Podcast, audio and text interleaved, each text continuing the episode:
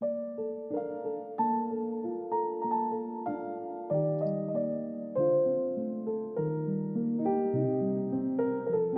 行，那我们现在开始了，要不？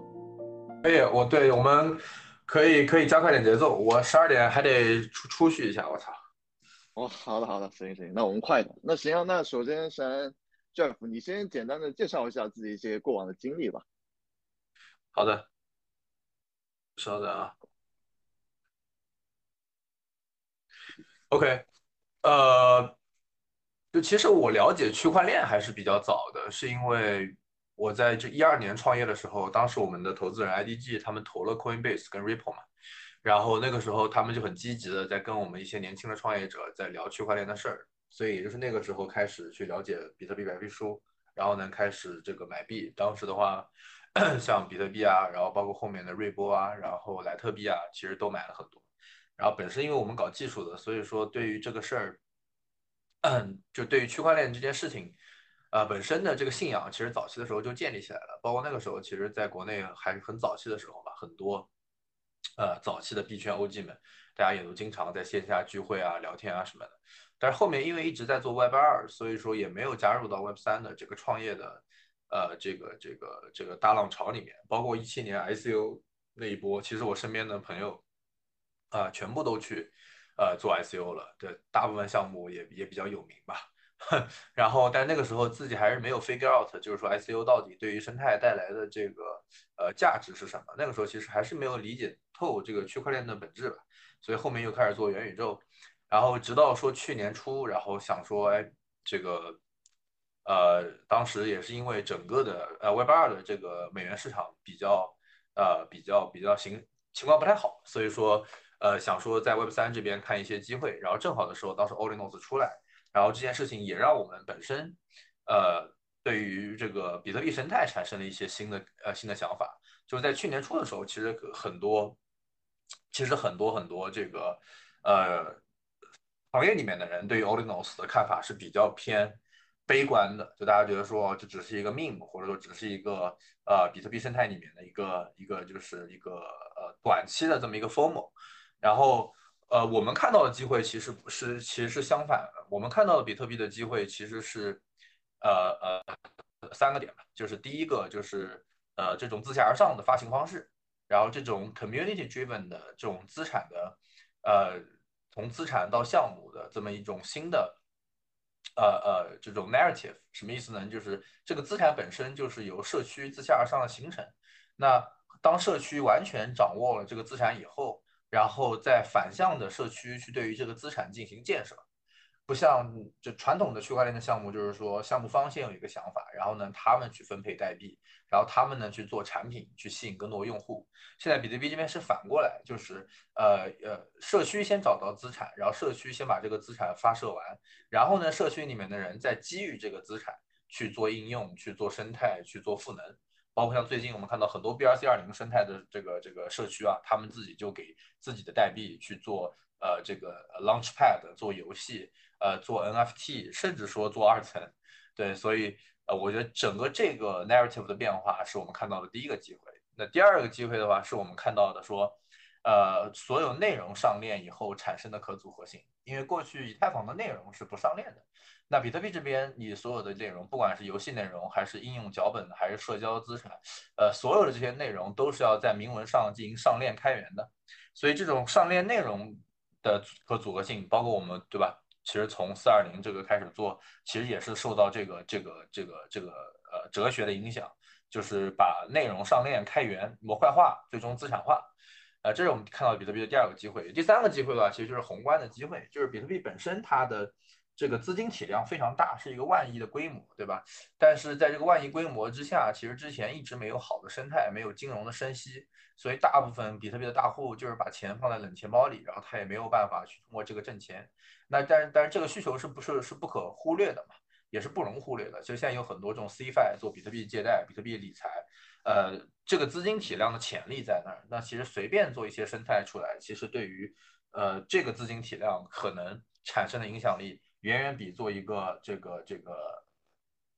千军万马的 Layer Two，就是以太坊 Layer Two，可能我觉得金融上的影响力会会会更大。呃，这就是当时我们的做选择做 Olinos 和比特币生态的一个想法。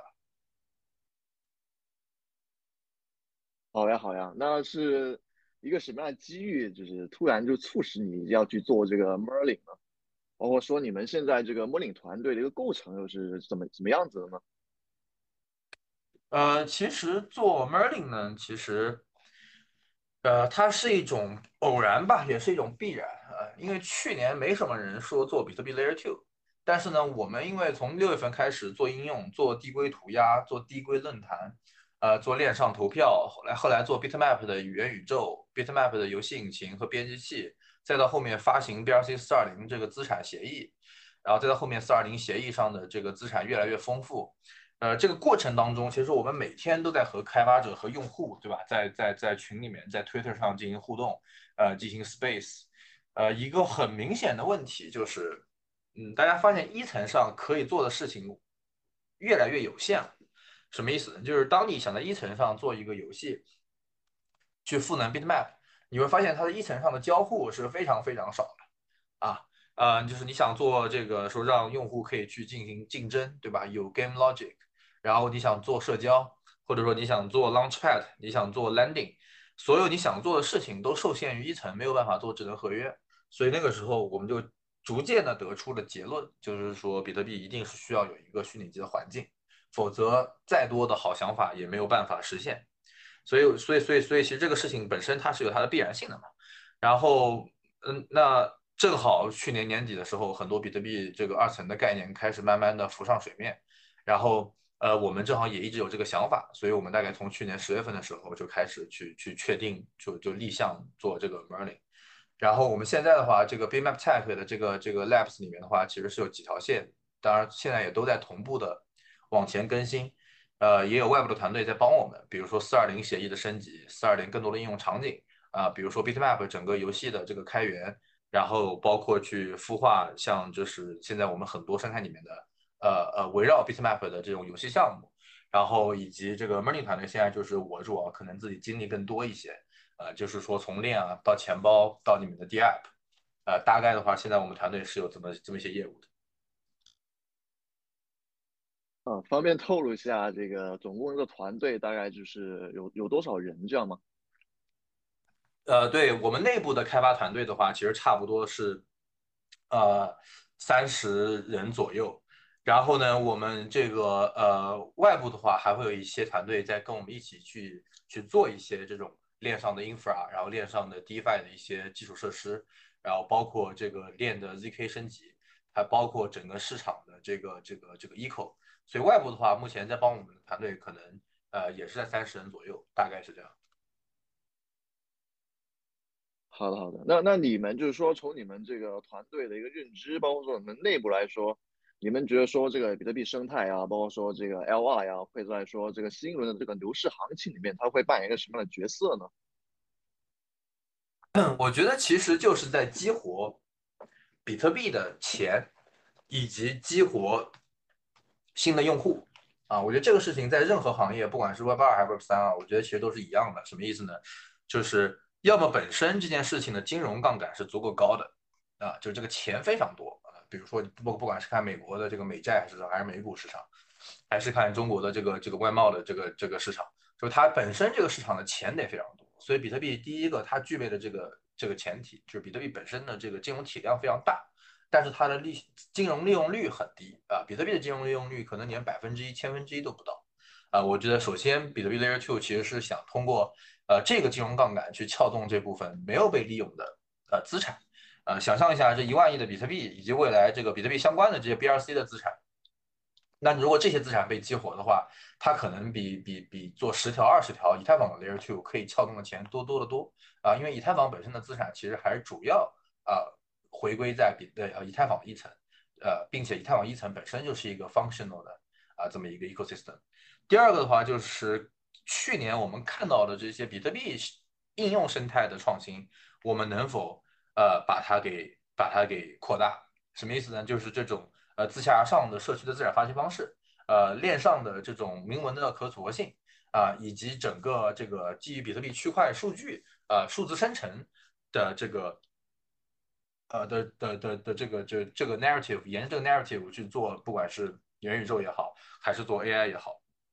所以呃，我觉得这个简单来说的话，就是呃，比特币 Layer Two 可能就是扮演这两个角色，一个是把过去的这些没有利用好的金融呃给它能呃做好，第二个的话就是说这个呃比特币原生的这些创新呃如何能做得更好。好的，好的，明白。那就是说，像现在整个比特生态呢，它其实从啊 Ordinals 啊、Atomicos 啊等等，就是有各种各样的协议。然后包括说像 Ordinals 那边呢，又可以细分成很多 BRC 二零啊，包括说你们的这个四二零啊等等。那其实说对于一些普通的散户来说，他就是有没有什么能抓住的机会点，就是确定性可能相对来说比较大一点的机会，他能够抓住的呢？呃，我觉得这个机会是是是很明确的，就我还是比较喜欢在这个大的数学上去算这个账。什么意思呢？就是以太坊的市值，呃，在两三千万，呃，在两三千亿美元的时候，你会发现 ERC 二零的代币的总值也是在两三千亿美金。那其实今天比特币的市值在一万亿美金，但是今天比特币就 BRC 资产的总市值，呃，可能还不到一百亿美金。所以说，其实这个一百亿美金到一万亿美金中间是有一个，就是中间还有九十九倍的这个这个空间。当然，我不是说这九十九倍的空间一定会实现，或者一定会在近期内，呃，这个补上。但是本身的这个 trend，本身的这个这个 potential 其实是比较好算过来的。所以，其实我觉得对于散户而言的话，最关键的就是这就是从一百亿美金的 BRC 二零的 B BRC 资产的这种，当然这个 BRC 资产包括的就是 Tomicos 啊、O Olinos 等等，就是 从一百亿的市值到。逐渐向一万亿的这个过程去去去去去追赶去追赶的时候，其实它就是一个所谓的牛市啊！就我们所说的牛市，其实就是这种机会产生的。那这个中间的这个攀爬的过程，其实就是很多普通用户啊、普通交易者可以暴富的这个机会啊！我不知道这个点我说的呃呃够不够清晰啊？好，理解理解理解。啊，那就是回到 Merlin 啊，就是现在说这个有。就据统计啊，就是说现在有那个三十多条这个 BTC 啊，就涵盖了侧链啊、Low Prop 啊等等多个大类别。那就是说，对于 Merlin 来说，它跟其他的一些 BTC 啊有什么不同呢？特别是说从这个技术的角度来说。呃，我觉得从技术上来说的话，现在其实是没有真正意义上的 Layer Two 的啊。这个我们一直是以实事求是的这个态度去跟大家讲，因为比特币一层现在没有办法做 Settlement。啊，它跟以太坊一层的一个最大的区别就是说，以太坊本身它具有智能合约的性能，所以说你基于以太坊后面，比如说从最早这个这个 Polygon 的 Plasma 的方案，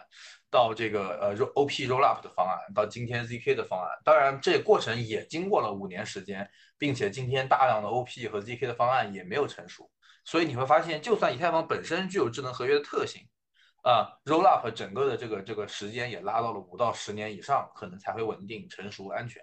那比特币本身一层是不具有智能合约的能力的，也没有办法去做这个 settle。所以，我我觉得目前从现实角度考虑的话，是没有任何链可以 roll up 到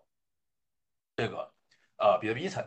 那现在其实整个的技术方向的话，呃，我觉得 Merlin 还是在选择一个最前沿、呃最最最 cutting edge 的方向，就是首先。呃，是否可以把 zk proof 以明文的形式回传到比特币一层，相当于做一个 sovereign rollup，所有的用户、所有的节点、所有的这个验证者都可以拿到这个开源的并且不可篡改的 zk proof，对于这个链的安全性去进行校验。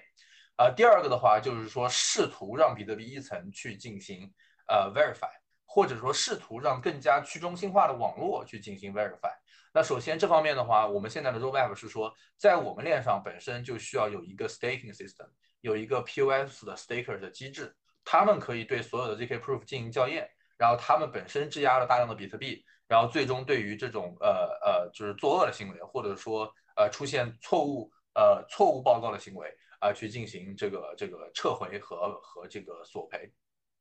同时的话，在比特币的这个这一层的下面，是否可以有一个呃单独的 DA layer，就有点像 Celestia，然后我们自己本身也合作并且投资了几个比特币的 DA layer，然后这样子他们可以作为一个比特币的一点五层，对于我们的 zk proof 进行校验，然后呢，如果出现问题的话，这个这个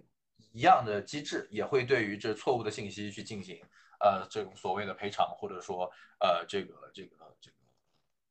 fraud proof，就是去证明这个欺诈的这个存在，然后在一层上 somehow 再做一些更加进一步的 settle。那 eventually 的话，有没有可能整个 layer two 都在一层上进行报告、进行 settle？我觉得是有可能的。但是说实话，这个事情的本这个这个这个事情周期的话，我相信在五年内其实也是很难实现。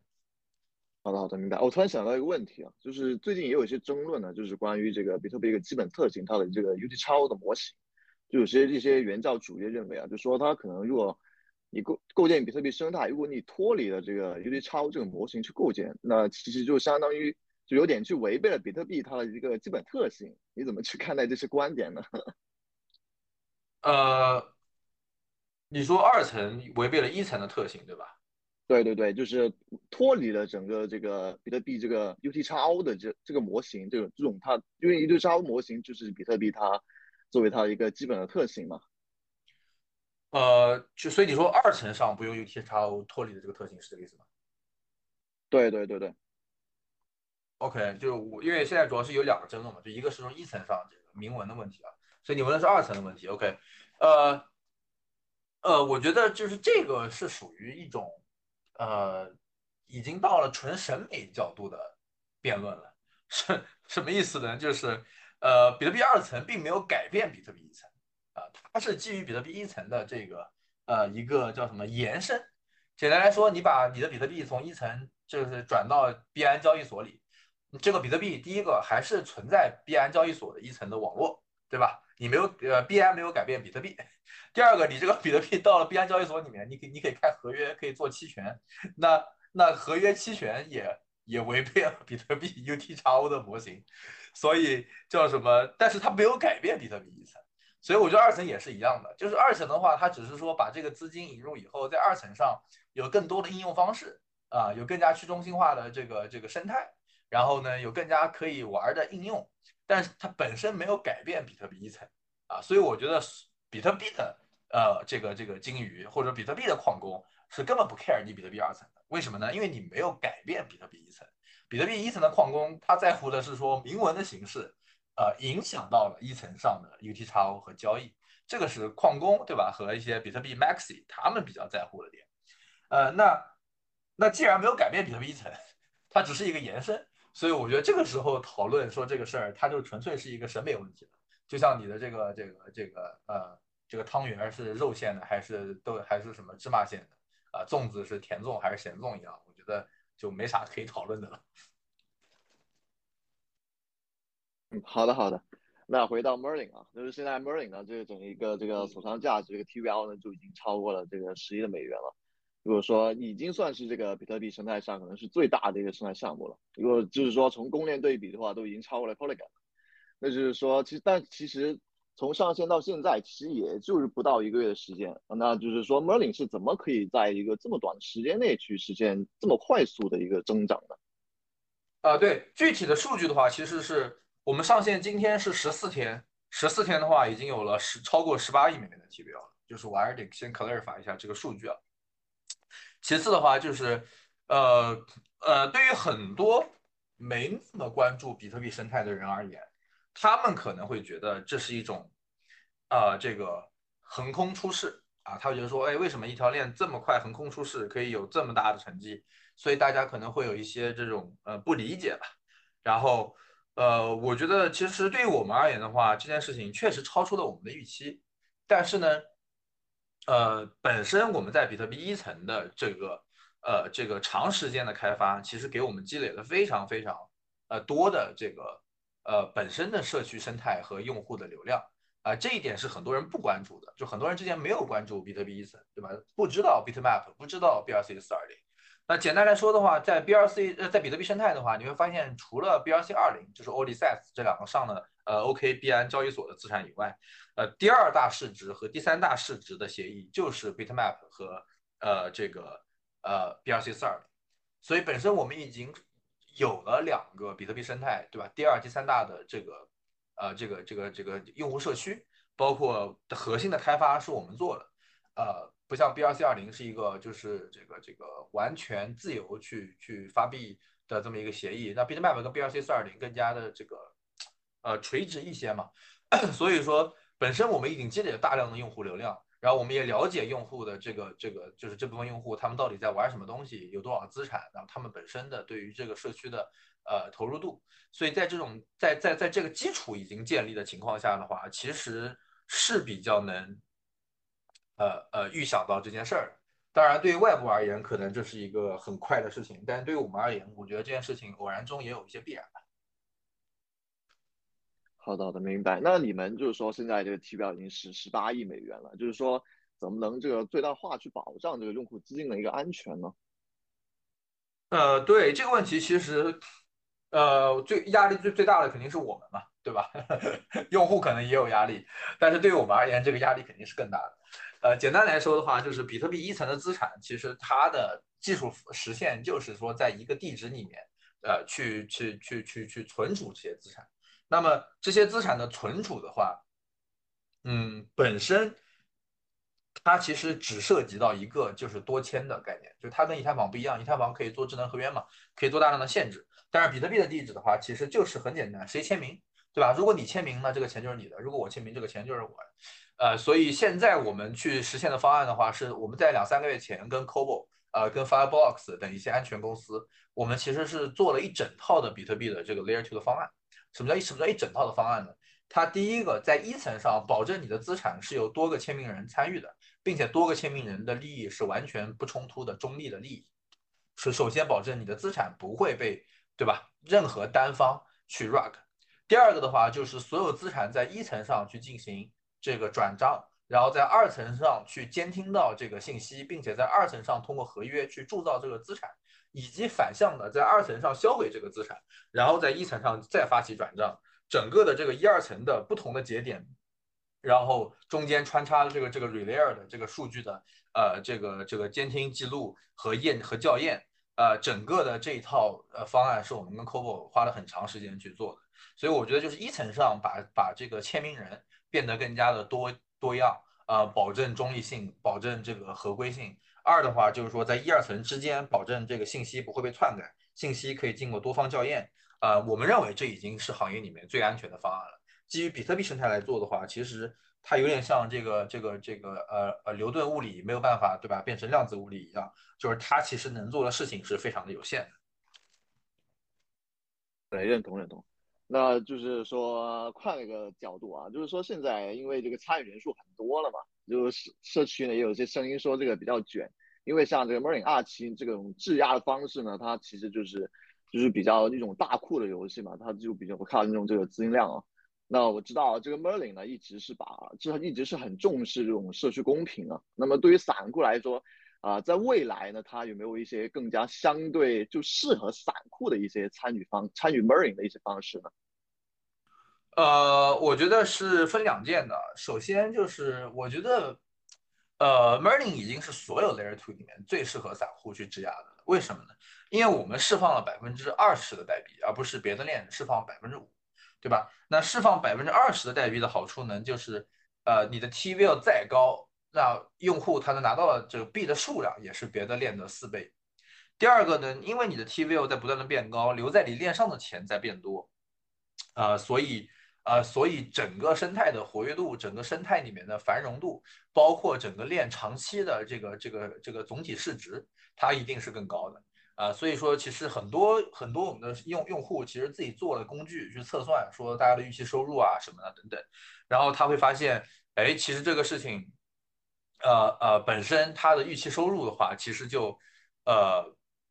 不管是说从币的数量，还是从还是说从币的价值。是和 Manta 这种百分之五，包括一些比特币 Layer Two 百分之五相比的话，它的收益是更高的。那第二个的话，就是在质押以外，比如说像我们现在 Merlin Swap 这种，呃，对于散户比较友好的这种交易工具啊，或者说链上应用啊，其实它也会去释放代币。我们其实之前说了，除了 Merlin Seal 以外，还有大量的代币，就是绝大部我们绝大部分的代币都是会释放给 Holders、Users，然后这个 Builders 和 Validators。所以本身我们的代币释放是一直长期存在，并且给那些真正参与我们链的呃用户去进行释放的。所以你不管是进去去去别的应用里面去质押、去借贷、去交易，包括最近那个 Merlin 上一些这种呃所谓的土狗啊，其实都都都一直在涨。所以说其实这些我觉得用户他不管从交易中获得利润，还是说通过交易行为获得代币的释放，啊，这都是我们一直以来承诺给到用户的这么一个呃方式吧。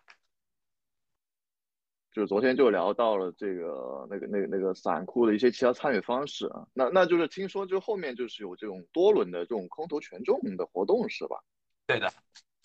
啊，你的后面的这种活动呢，它可能会以一些什么的形式去开展呢？呃，其实主要的话肯定是基于生态了啊，就不管是说，呃，一些新的应用上线，然后对于开发者的一些 grant，对吧？对于早期参与用户的一些激励，包括接下来我们在链上需要做多，需要做多的节点去进行验证，包括对于跨链桥的这种呃反欺诈的验证，所以其实就是参与生态的人，不管你是开发者还是用户还是验证者，其实。呃，我几乎我们的代币都会释放给这些人。嗯，好好的，就是我想到了一个问题啊，就是说，就现在呢，就是这种公链啊，发发空投啊，它可能会吸引这种很多这种啊撸毛啊这种工作室啊，就不知道您是怎么看待这种撸毛党啊这种工作室啊这种的？对对对，这这 这个呃，我们既然笑称就是说电子乞丐嘛。呃呃，我觉得比特币这边的文化呢是，呃，不走复杂化的。什么意思呢？就是昨天还有一个 space，就是正好在聊这个事儿。有人说，哎，你们有没有对 IP 地址做这个 demographic 统计？呃，去分析不同的人，然后去去去去做一些反作弊什么的。呃，你只呃，但如果你看 Merlin 的话，你会发现 Merlin 的活动是不不搞复杂的呃规则的。啊，就是任何其他的这些所谓比特币 Layer Two，你会发现他们的以太坊创业者都会搞什么 task，对吧？你做你做完这个任务拿多少分，做完那个任务拿多少分，然后一级分销百分之多少的分成，二级分销百分之多少的分成，就他会把整个系统设计的非常复杂。所以他一旦把系系统设计的复杂的话，你会发现这才会出现撸毛党，会出现 工作室。我们跟以太坊一些项目合作，无一例外会发现大家都喜欢把这个问题给搞复杂。呃，但你回过头来看比特币生态，你会发现，就跟打铭文这个事儿，打铭文这个事儿就特别公平。就是比如说，它就这么多铭文，你如果特别有钱，你一个人可以把它都打光。But so what？一个人如果把它都打光的话，那就不会有人来跟你建生态，不会有人来跟你，对吧？建社区，你相当于你就买了一个空气币。所以我觉得比特币这边文化我特别喜欢，就是它通过特别简单、公平、开放的规则，然后让市场去做自由的调控。啊，它不去做规则的限制，因为其实从逻辑上说，规则限制的越多，它其实反而限制的不是撸毛，那它反而不是限制的工作室撸毛党，它反而是把真实用户挡在外面。所以我自己是从来没有撸过空投，也没有做过任务的。所以我们 Learning 给的活动的话，其实都是特别简单公平，然后让所有人都可以参与进来。好的，明白明白。那我们就是说，从这个投资人的视角来看呢，这个 Merlin 呢也在这个月初说宣布能获得这个 OKX 啊、ABCDE 啊这个二十多家机构的这个投资。不过就听说啊，这种投资人的条款好像就是没有散户那么友好。就你们这个最终是怎么这个说服这个投资人的？包括说你们是怎么去挑选这个投资人呢？会看重投资机构的什么呢？呃。这个其实是我们社区就是也比较大家比较比较比较比较关注的，就是，呃，大家一直为什么在以太坊大家觉得很难受？因为大家感觉自己被这个机构给割了，这是一个，呃，这个这个但可能普通散户比较存在的一个呃难受的情绪，所以大家来玩比特币的时候，他很自然呢就对机构是比较反感。所以你会发现，去年比特币生态里面的这些项目，大家都没有融钱，也都不宣布融资。然后生态的用户对于说机构拿走多少代币呢，也会也会特别的呃，这个有点破坏妄想症嘛。就我记得有个项目，他们好像给了五个点给团队跟机构，然后就被全网的去去攻击。呃，我觉得这个文化也有点太过极端了。但是，呃，我觉得机构投资 Merlin 的话，他的想法一定是看重一个长期，因为我们做的是一个 Bitcoin Layer Two。然后，其实你从系统，呃，你从呃这个这个这个架构上看的话，你会发现我们其实是，呃，更像一个 Bitcoin 的公链，因为 Bitcoin 本身它自己没有智能合约嘛，所以你如果做一个 Bitcoin 的公链，你长期建设生态和 DApp，那么很自然，这个，呃，它一定是一个五到十年的这么一个事儿。所以，对于投资机构而言，它的解锁期相对长呢，呃，是比较是比较合理的。或者说你不接受这个长的解锁期呢，说明其实你对这个生态本身是没有信心的。但是对于用户而言，其实 我们更加希望的是一种自由，对吧？就市场自由流通。那早期看好的人他可以上来，那早期不看好的人他也可以就是去去去 flip 啊你的资产。所以其实我们生生态里面就有人在在在说说 Merlin 的项目有点是这个韭菜割 VC，就是韭 韭菜先拿到筹码可以自由交易，VC 还得解锁。对，但我觉得不是这样的，就是机构的投资逻辑还是比较。呃，比较跟散户是不太一样的。好的，我感觉你们这种社区文化就是做的就就非常好啊，就或者说 Merlin 啊，就在这么短时间内取到这个这么高的成就，肯定也是跟这种社区啊这种自发努力分不开的。就是说这个 Merlin 呢，它到底是如何把这种社区能做这么好呢？就是有没有什么经验可以这个分享分享？呃，我觉得首先就是 transparent。啊，就是特别透明。我们在 Space 上面回答任何问题，然后包括呃，可以去看我们在 YouTube 上面经常做 Podcast 和 Live Stream。然后我们每次跟主持人，也就是说你们收集最 harsh 的啊，就是很多项目方喜欢在 Space 里面，喜欢在 Live Stream 里面，就是回答一些这种场面化，对吧？为什么你们如此成功？为什么你们这个生态技术这么强大？啊，我们问的都是很 harsh，非常非常非常 harsh 的问题。对吧？比如说这个钱去哪儿了？这个钱到底安不安全？为什么你们支持这个？为什么你们不支持这个？然后包括你们团队到底是什么情况？就我们特别喜欢回答 harsh 的问题，然后我们特别特别透明。然后比如别人在 live stream 上问说这个呃 Merlin 是 Layer Two 吗？我们的第一反应就是说不是，我们就是 side chain。But you know every Bitcoin Layer Two 都是个 side chain，但是他们都会把这个 branding 成 Layer Two，所以我们也必须这样 branding。那可能很多创始团队他们不愿意说这种事儿，所以我觉得第一个透明呢会让呃用户觉得你特别的。这个这个呃真实。第二个的话就是呃推特上就是你你看关于我们的推特，大家会经常聊说格局大，包括昨天发生的这个事儿，大家也会觉得格局大。昨天发生什么事儿呢？就是我们做了就就我们 Money Swap 里面有一个空投，给所有的这些参与者，就是早期去免费空投一个币，然后让大家领。然后因为 AA 这边对于链的压力比较大，然后 Polygon 这个 zk EVM 没有升级。呃，总而言之吧，就是。呃，这个这个很多用户可能来不及去领，对，然后然后我们这边就是包括快照，我们快照这边有一些用户登记，他说他没有呃拿到这个快照，所以官方就是说保证这些是全部我们会承担 gas 去空投掉，并且如果这个最后的量超了，因为有一些没有没有 snapshot 到，没有 snapshot 到，那官方也会去市场上回购这个去给大家去空投，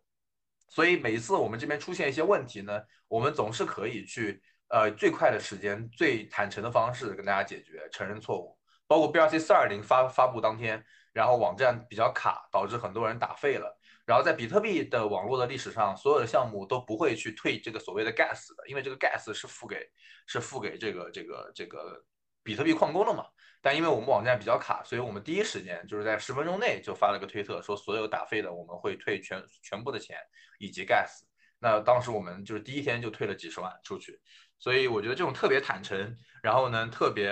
呃尊重市场、尊重用户吧，呃，然后我们而且是坚持，关键也是坚持。我们从去年六月份开始坚持以这样的方式去对待社区，呃，每天四到五场 Space，然后 Podcast，呃，我觉得就是这种态度让社区觉得我们是一个真实的团队。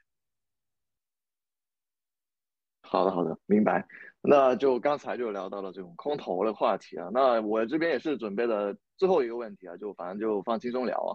就之前的 Merlin 呢，也诞生了这种秘密币啊，包括有一些现在项目啊，也就是想捕获这种 Merlin 用户，就像这种质押地址空投啊等等。那就是说啊，您这边作为这种创始人呢，现在有没有什么有意思的啊，在 Merlin 上构建的项目，能跟我们分享分享呢？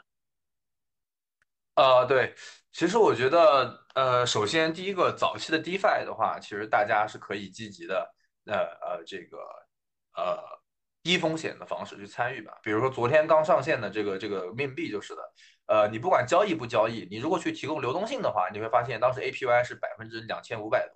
所以我自己大概这个参与了一下，然后我发现哎，确实收益还不错，所以我觉得早期的这种呃特别就是热钱特别多的生态里面，DeFi 是可以呃低风险的参与的，不管是什么样的 DeFi，当然前提是他们的这个应用对吧，经过审核审计，然后保证是安全的嘛。第二个的话，其实对于很多呃，比特币的用户也好，以太坊的用户也好，我觉得一些原生的比特币创新的应用，大家可以多去体验啊。像我们自己也投了一个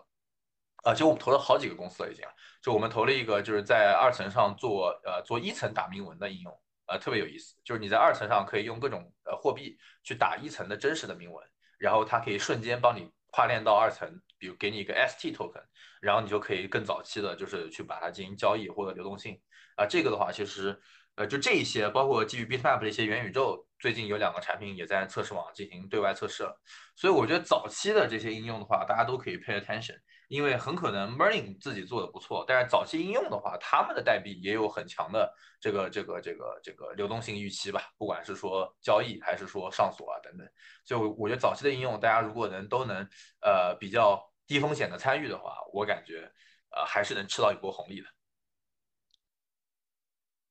好了，行行行，感谢感谢。那我这边的问题呢，就已经这个全部问完了。看一下您这边还有没有什么想分享的，想想再补充补充的，也可以再再多聊一聊。好，我想想，我现在脑子有点都有点这个 不好使。呃，对，我觉得我想一想啊，嗯，呃，你稍你稍等，我去拿个呃拿个水啊。我早上起来开两个会还没喝水，我操，我先拿个水。好，好了，没事没事。我觉得可以聊一些尖锐的问题啊，搞一些冲突啊。我觉得媒体一般不都是希望往这个方向来吗？我们不想把它做成一个彩虹屁的文章。那那没有，那没有，就我们还是就是比较坚持我们客观啊、独立。我们其实也很少说会去制造一些就不符合常规的一种对立啊，就反正就客观客观一点报道。对对对，是。我可以我可以主动自问自答一个，这个可可以啊，可以啊。您有什么想说的就就多分享就可以了。好，好，好，然后你们去组织呗，对吧？然后我也就那个，就就就说一些比较比较比较那个比较比较比较关键的点吧。就是，呃，其实我们刚出来这两周，因为我们到今天啊，正好上线十四天，呃，这个这个 Morning Sale，然后现在我刚看了一眼是十九点七亿的 TVL，也超过了 Blast，所以你会发现这个成绩，大家觉得说，哦，确实很斐然，对吧？这个我们也我们也知道，呃，但是呢，就是。这十四天出现的 FUD 的这个数量，其实是超出了我的 个人认知的。比如说，他会他会问说，这个人是不是背后大哥？那个人是不是背后大哥？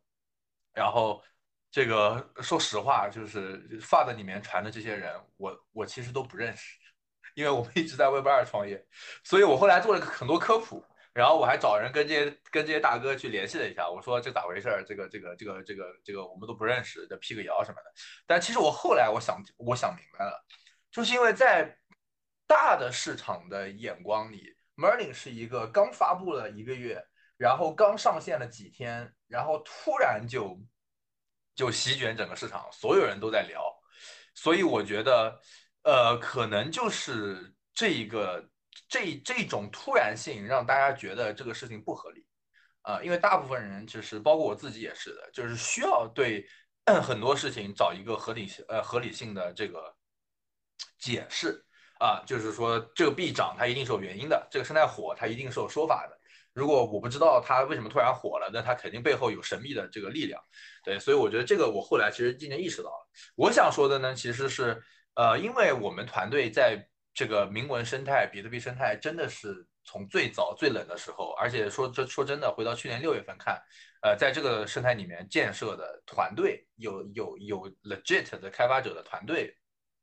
其实整个行业国外国内全球的话，可能不超过十个这样的团队，所以确实我们在在最冷的时候在里面坚持建设，然后也不赚钱，也不收钱，然后做了七八个产品。然后到了现在，然后所以我们去发 Merlin Chain 的时候，我觉得整个的生态是水到渠成的。然后整个推特上的海外社区也好，亚洲社区也好，其实他们的这种 formal，他们的这种呃对我们的信任，然后参与的热情，呃，说实话，我觉得是是是是是确实是比较自然的。但是对于外界而而而言的话，他可能觉得这件事情是一个特别新、特别呃刚听说就就就爆的这么一个项目。对，所以我觉得这个。反正就这，这也是一个很很有意思的中间的一个这个这个插曲吧，对。但是最近的话，我觉得还好了，就是大家从 FUD 已经开始变成研究了，所以我觉得也也很好。对对，确之前确实是有有这么说法，之前还说这个 是不是这种呃帅帅出的那个项目啊什么的。对我都不知道帅叔是谁，你知道吗？我专门去百度了一下，我靠，就是我说这个话，可能很多人都觉得我在。就是说假话，但是我真不知道，我靠，这是我，然后包括还有什么，就是反正各种各样的故事我都看过，可能你都没看过。对，这种阴阴谋论呢，就比比较那个啥，就就挺正常的，因为一个东西它突然就是这么火爆，然后我们如果一直关注市场，也是从这种熊市走过来的嘛，自然就很多人都会持有一种比较这种怀疑的态度啊。对，就是我说嘛，其实大家是希望去找到合理解释，这个就是我觉得市场一个情绪吧，就合理解释很重要。对对对，哎，对了，就是之前这不是呃那个一开始是弄这个 BRC 四二零嘛，那现在这个 BRC 四二零就是在 Merlin 上其实扮演一个什么什么样的角色呢？呃，其实我觉得 BRC 四二零是在整个比特币网络里面会扮演一个角色，呃，它其实扮演的就是资产多样性啊，就是不同的内容模块化以后。然后可以去炒作的标的，可以为应用去利用的标的，比如说你现在做一个游戏，你可以通过四二零把它整体打包上链，变成一个全链游戏资产，这样子你的内容和资产就合二为一了。啊，这个是过去以太坊生态没有出现的。那那这个资产，我觉得它在一层上它是一个特别特别牛逼的这么一个事儿。那在二层上，它肯定交易起来，或者说肯定它的互动性肯定会更强嘛。所以正好，呃，我觉得 Merlin Chain 是去承接这个流量的。但是呢，它但是四二零它并不是一个二层资产，所以这些资产在二层上，比如说做游戏、做游戏、做 DeFi、做应用，呃，可以更好的流通啊。那这个是我是相信的。哎，好的，对，刚才就提到这个以太坊，最近这个以太以太坊有个这个 B R C 四零四叫这个图 B 二象性，那 BRC 四二零呢也是有这么个说法的，是不是？你可以这个。看一下这个 BRC 四二零这方面是怎么这个理解一下这个图 B 二象性的东西呢？呃，哦，对，我以为我我回答过这个问题了，因为我昨天晚上参加另外一个中文 space 那个中文 po 那个 m 那个 podcast 播客，还说了这个问题。我说这样子，以太坊的这个，首先第一个不谦虚，图 B 二象性这个词，历史上是我第一个提的，在推特上有这个记录。然后，然后说回来，我觉得以太坊它做的这个东西确实是参我我觉得参照了我们的这个设计，但是我觉得它不太一样。什么意思呢？是它是在金融上实现了这件事情，呃，让这个事情可以滚雪球，所谓的左脚踩右脚可以滚起来，which is fine。但是四二零当时提出这个东西的时候，是我们更加关注的是在应用性上，utility 上，什么意思呢？就是比如说你去看 Bitmap，它在 Bitmap 的 Metaverse Games 里面，这个图本身就是一个地。你需要这个地才能干非常多的事儿，比如说你有算力，你可以去做交易，你获得了一个 space，这个 space 里面你可以去运营你的一个 personal 节点，还是 personal 的一个 game，还是 personal 的一个 social place，whatever。所以这个这个图本身是有 utility 的。然后当你把它 wrap 成代币以后，这个代币在整个 system 里面，在这个自制的世界里面作为流通货币，啊，不管是交易还是这个 DeFi，还是呃呃呃这个这个使用花费。它是有这个 utility 的，然后基于双边的 utility，再去给它构造一层这种金融的玩法，这个是我觉得是一个完整的故事。但如果说你完全没有 utility，是直接去构造金融玩法的话，它会很 pon ponzi，它会很 formal。但是我们觉得这个事情它不是一个能长期跑下去的游戏。呃，就是我我个人觉得 ponzi 是一个中性词啊，甚至说是一个呃中性偏褒义的词。所以我觉得最好的产品是一个 long-term Ponzi。所以你有了应用和这个 资产本身的 utility，再叠加一层金融的玩法，它可能是一个 longer 的 time 的一个 Ponzi。which 什么叫 longer 的 Ponzi 呢？就是像比特币啊，像美股啊，像房地产啊，其实这些都是 longer Ponzi。但如果说你只叠加金融属性的话，它就更可能更变成了一个 short-term 的一个 Ponzi 了。明白吗？就关键还是要看怎么使用这个东西呗。对，就要不我们今天就先聊到这，就可以可以可以，我得去回消息。对对，我得回消息去了。我操，感谢。行行，那我就到时候就整理整理以后就发发出去啊。好的好的，好，行行，感谢你的时间，感谢时间。好，拜拜。